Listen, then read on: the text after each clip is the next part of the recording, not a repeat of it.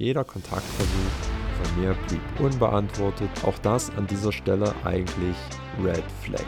Ja, und dann habe ich ihn mit der entsprechenden Frist auch außerordentlich gekündigt und ähm, selbst dann kam keine Reaktion.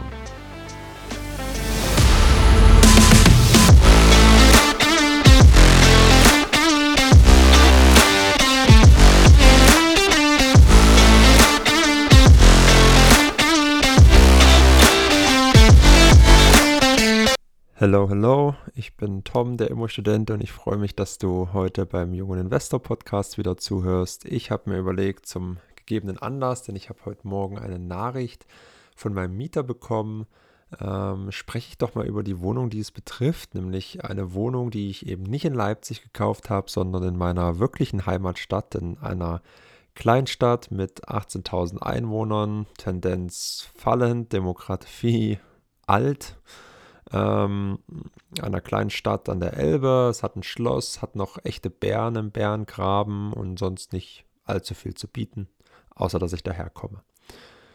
Ich habe mir damals, als ich angefangen habe mit Immobilien, gesagt, ich möchte auch immer mal eine Immobilie in meiner Heimat, Heimat haben. Also wirklich in meiner Stadt, aus der ich komme, vielleicht später mal für meine Familie, für meine Großeltern, dass sie dort einziehen können, wenn sie ähm, ja, vielleicht nicht mehr in ihrer aktuellen Wohnung wohnen können. Ja, oder für was auch immer. Ähm, einfach als Investment, denn die Kaufpreise sind super gering. Ich kenne die Stadt super gut. Die Kaufpreise sind irgendwo zwischen 800 und 1000 Euro den Quadratmeter, aber die Mieten sind im Schnitt ja fast schon ähnlich zu Leipzig. Also irgendwo 8 Euro pro Quadratmeter ist hier auf jeden Fall machbar. Meine Idee war, eine Wohnung zu kaufen, die ich dann erstmal vermietet lasse oder neu vermiete, bis ich sie dann irgendwann selbst nutze, im Sinne von, äh, wenn ich meine Familie besuche, wenn mein äh, Bruder meine Familie besucht und das ja als, als Wohnung nutzen kann, sozusagen als Ferienwohnung für uns selber im Eigennutz. Ich habe da eine Wohnung gefunden in Torgau, die sah vom Zustand her ganz gut aus, war ordentlich verwaltet in einem kleineren Komplex. Ähm, Kaufpreis waren 50.000 Euro, Nebenkosten also circa 10 Prozent, wie ich immer sage, circa 5.000 Euro. Ich musste Makler zahlen und so weiter und so fort. Und Größe waren 55 Quadratmeter. Sie war vermietet im Dachgeschoss. Ähm, der Mieter war da schon langjährig drinne. Ähm, und mit der Miete konnte ich gerade so die Rate von der Bank äh, entsprechend decken. Also ein Plus minus Null. Äh, Nullsummenspiel an der Stelle. Ähm, ja, hat für mich in dem Moment einfach ausgereicht. Ja, was gibt es noch zu der Wohnung zu sagen? Ähm, die sah gut aus. Der Mieter hatte die selber gestaltet, ein paar Wände rot gestrichen, nichts Besonderes, nichts Spezielles. Es war noch ein Stellplatz dazu and that's it. Dann ging der Prozess weiter. Ich war mir dann sicher, die Wohnung zu kaufen. 50.000 Euro Kredit war fein, meistens. Und das ist äh, ein, eine Sache, die ihr nicht vergessen solltet. Für oft für Kredite unter 100.000 Euro ähm, oder auch andere Grenzen. Ähm, und das gleiche gilt auch für kleine Quadratmeterzahlen, meistens unter 40 oder unter 30, hat die Bank Aufschläge. Entweder sie finanziert gar nicht, weil es einfach ein zu großer Aufwand ist für so eine kleine Kreditsumme, ähm, oder sie hat eben ähm, prozentuale Aufschläge auf den Zinssatz. Also dort aufpassen, vorher fragen. So. Ich hatte meine Finanzierung geklärt, alles gut, mit einem kleinen Aufschlag, weil es halt eben nur 50.000 waren, ähm, hat aber alles gepasst. Dann ging es zum Notar. Ich hatte mich dann geeinigt mit dem Eigentümer, dass wir einen Notar hier auch in der Kleinstadt nehmen und nicht den Notar, mit dem ich jetzt schon mehrere, Urkunden, mehrere Beurkundungen gemacht habe in Leipzig, wo ich auch ähm, entsprechend die, ähm, den Kaufvertrag kannte, sondern hier eben der neue in der Kleinstadt. Schon da war ich maximal unzufrieden. Der Vertragsentwurf war einfach, naja, aber gut, was will man dann machen? Er ist einmal beauftragt und ich wollte dann auch nicht wechseln und man kann jeden Kaufvertrag eben ja, mit so viel Änderungen machen, bis er dann, dann hoffentlich passt. Und so war es dann auch. Ich habe sehr viel Arbeit in die Überarbeitung gesteckt, in die Anpassung, in die, die Aufnahme von diesem und jenem Satz. Ähm, ja, und dann saßen wir beim Notar und dann meinte, hat der Notar angefangen, den Notarvertrag, äh, den, den, den Kaufvertrag vorzulesen, so wie es dann eben ist. Und dann hat sich herausgestellt, dass das Sekretariat meine ganzen Änderungen nicht weitergegeben hat. Das heißt, wir hatten dort den Kaufvertrag äh, ohne meine Änderungen, ähm, die ja zahlreich waren. Ähm, naja, das haben wir dann gelöst bekommen. Ähm, der, der Verkäufer war zum Glück entspannt und hatte da nicht so viel Ahnung von und ihn hat es auch am Ende nicht interessiert. Naja, egal. Auf jeden Fall stellte sich dann beim Notar raus, dass der Mieter mit einer Miete seit extrem langer Zeit im Rückstand ist, aber sonst regelmäßig bezahlt. Ähm, was soll ich sagen? Red Flag, ganz klar. Hier hätten schon alle Alarmglocken angehen sollen. Ähm, ich habe mir in dem Moment gedacht, ja, ist nicht cool, aber manch eine Miete im Rückstand seit, seit ja, fast Anfang seines Mietverhältnisses ähm, und seitdem zahlt er regelmäßig. Das ist ähm, okay für mich. So, der Verkäufer wollte dann gern den Rückstand mit der Kaution, die bei ihm lag, verrechnen und dann dem Mieter den Rest auszahlen und ich habe dann entsprechend Kautionsanspruch gegenüber dem Mieter. Das heißt, er muss mir dann die volle Kautionshöhe entsprechend zahlen.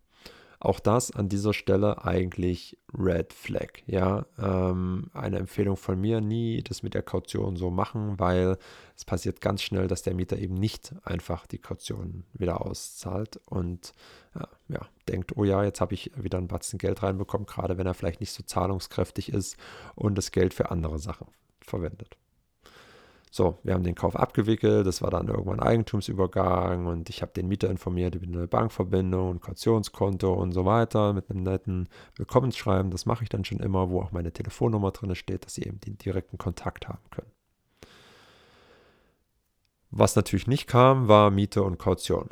Erster Monat verging, nichts passiert. Dachte ich, okay, vielleicht ähm, einfach noch auf den, auf den Alteigentümer überwiesen oder verpeilt im Urlaub gewesen, was auch immer. Nach dem zweiten Monat kam nichts. Dann hieß es, okay, was mache ich? Habe ich eine Mahnung geschickt. Dann kam plötzlich mal die Miete, nicht pünktlich, aber immerhin kam sie. Ähm, und so ging es dann die nächsten Monate weiter. Irgendwann im Monat kam dann mal die Miete, manchmal auch nicht, manchmal erst den nächsten Monat rückwirkend. Also wirklich, ja, sehr unberechenbar und absolut nicht zuverlässig. Und jeglicher Kontakt, den ich hatte. Ich hatte die Telefonnummer ähm, und natürlich logischerweise die Adresse. Ich war mehrmals vor Ort, habe angerufen, habe SMS geschrieben, weil ich einfach erstmal ein Gespräch suchen wollte. Das ist immer äh, wichtig, einfach erstmal das Gespräch suchen und, und schauen, okay, was ist denn überhaupt die Story, was ist denn der Grund, warum es so unregelmäßig kommt und vielleicht muss man sich erstmal kennenlernen und sprechen. So, aber jeder Kontaktversuch von mir blieb unbeantwortet, ignoriert, was auch immer ähm, bis dann irgendwann mal seine Partnerin sich bei mir gemeldet hat und geschrieben hat, ja, der Mieter ist gerade arbeitslos in seinem Krankenhaus. Äh, sie kümmert sich aber, dass das Geld dann äh, auch zeitnah vom Amt kommt. So dachte ich, naja, gut, okay, ähm, das ist auch nur ein Mensch. Ich habe dafür irgendwie Verständnis. Ich meine, man muss dazu sagen, es geht hier ja nicht um, um, um hunderte Euro an Miete und hunderte Euro an Bankrate, sondern ich konnte es verkraften, auch mal erst einen Monat später die Miete wieder rückwirkend zu bekommen. Ja. Dann war es das aber auch wieder. Ähm, das Ganze ohne Kaution, nach mehreren Monaten, Miete wieder rückständig, äh, zwei Monate dann und absolut kein Kontakt, auch wieder auf meine Kontaktanfragen, was denn nun sei mit dem Amt. Ähm, und ich habe sogar angeboten, dass ich unterstützen könnte. Ähm, ähm kam natürlich gar nichts und damit zwei Monatsmieten im Rückstand und keine Kaution gezahlt, hatte ich natürlich den Anspruch, den Mieter dann fristlos außerordentlich zu kündigen. Ich habe noch zweimal angerufen, war dann dort, habe mit den Nachbarn gesprochen ähm, und dann blieb mir nichts anderes übrig, als den Kündigungsbrief einzuwerfen. Die Nachbarin war dann als Zeugin dort, dass ich ihn noch eingeworfen habe. Ja, und dann habe ich ihn mit der entsprechenden Frist auch außerordentlich gekündigt und ähm, selbst dann kam keine Reaktion. Und dann eine Woche vor terminiertem Auszugstermin meldete sich dann plötzlich die Partnerin per Telefon und daraufhin dann, dann auch der Mieter selber bei mir und haben sich zwei Millionen Mal entschuldigt. Ähm, er möchte da ungern ausziehen, er zahlt die Miete, die Kaution und so weiter. Ähm, ja, ich weiß nicht, wie viel Red Flags es auf dem Weg bis hierhin gab und vielleicht jetzt rückblickend hätte ich einfach ähm, in dem Moment das ja durchziehen sollen mit der, mit der Kündigung. Aber ich meine, es ist auch immer Aufwand. Es ist auch immer Aufwand für mich, hierher zu reisen, einen Nachmieter zu suchen, neu zu vermieten. Die Wohnung, gerade bei so einer, bei so einer Art der Kündigung, würde ich mal sagen, wird selten einfach in einem Picobello-Zustand hinterlassen. Deswegen, ja, ging es dann, dann weiter. Es war okay für mich. Äh, aber ich habe einiges, einiges aus diesen Fehlern gelernt. Allem voran das, man sich einfach niemals von Emotionen leiten lassen sollte, sondern am Ende wirklich nur Zahlen zählen und Fakten.